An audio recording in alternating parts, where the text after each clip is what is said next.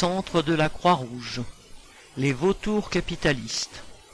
Le groupe capitaliste Ramsey Santé, leader en France dans la gestion des cliniques privées, est en passe de racheter à la Croix-Rouge six centres de santé sur les neuf situés dans la région parisienne.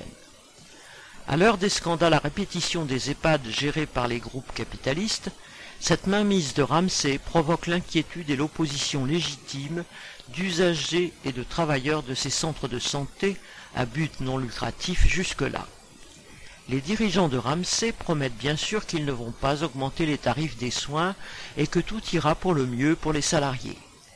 Mais personne n'imagine qu'ils veulent acheter ces établissements par humanisme ou philanthropie. Grâce à ces cliniques et autres établissements de santé privés, ce groupe a d'ailleurs fait plus de 60 millions d'euros de profit rien que sur ces six derniers mois, soit une augmentation de 26% en un semestre.